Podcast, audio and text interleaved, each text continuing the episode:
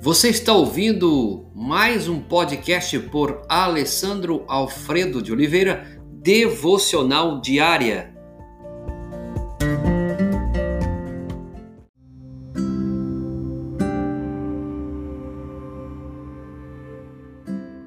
Texto de hoje, Atos 12, 7 e Atos 16, 25 e 26.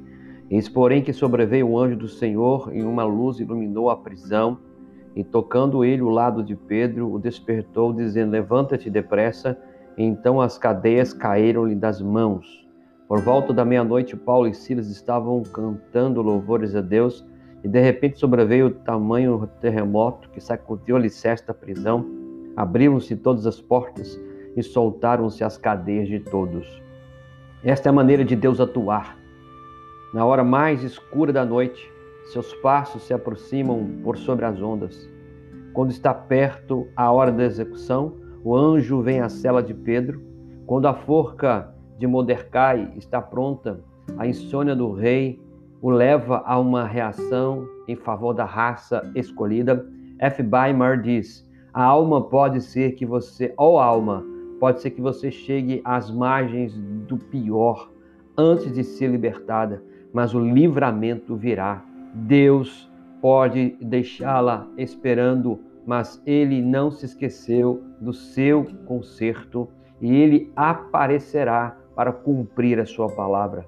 Há uma grande simplicidade nessa maneira de como Deus executa seus planos.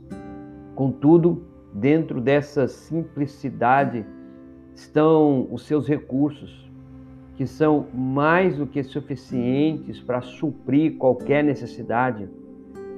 Está a sua fidelidade inabalável para com o filho confiante.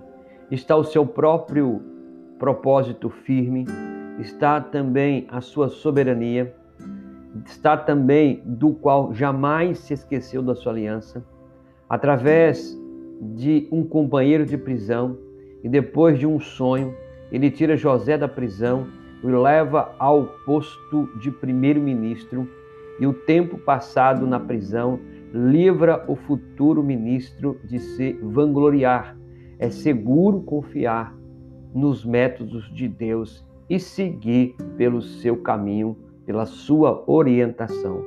Quando o caso é mesmo desesperador, a providência de Deus tem mil chaves para abrir portas para o livramento dos seus.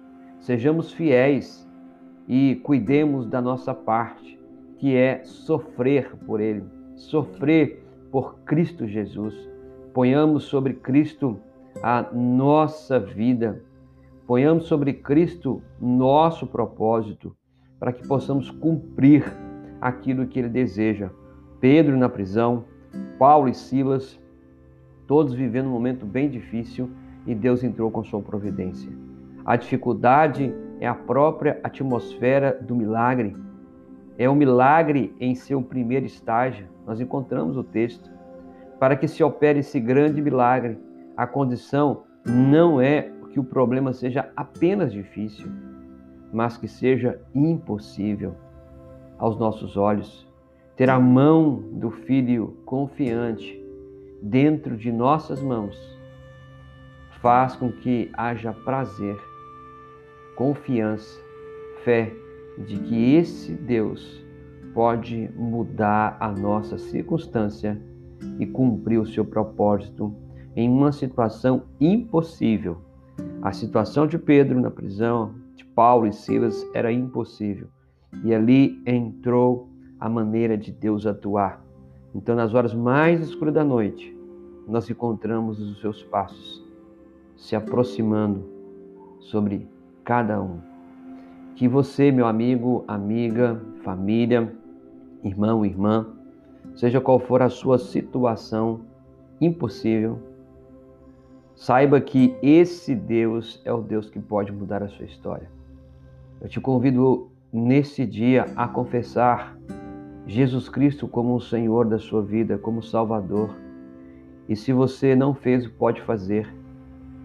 Se você já o tem, continue firme nesse propósito, sabendo que Nada é impossível para esse Deus. Pai, obrigado por todos os momentos da nossa vida. Obrigado até mesmo pelas noites escuras, os problemas, as dificuldades, aquilo que aos nossos olhos se torna impossível.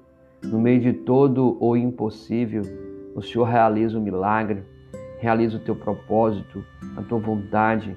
Em meio a tudo isso, o nome do Senhor é glorificado, exaltado. Por isso, Deus, nós rogamos essa manhã que o Senhor possa glorificar o teu nome sobre a vida desse homem, dessa mulher, dessa família que precisa da tua intervenção nesse dia. É o que pedimos, ó Pai, agradecidos em nome de Jesus. Amém.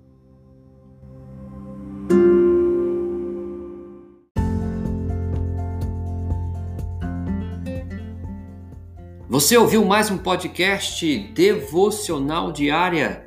Se isso trouxe bênção para a sua vida, abençoe outras pessoas compartilhando esse podcast.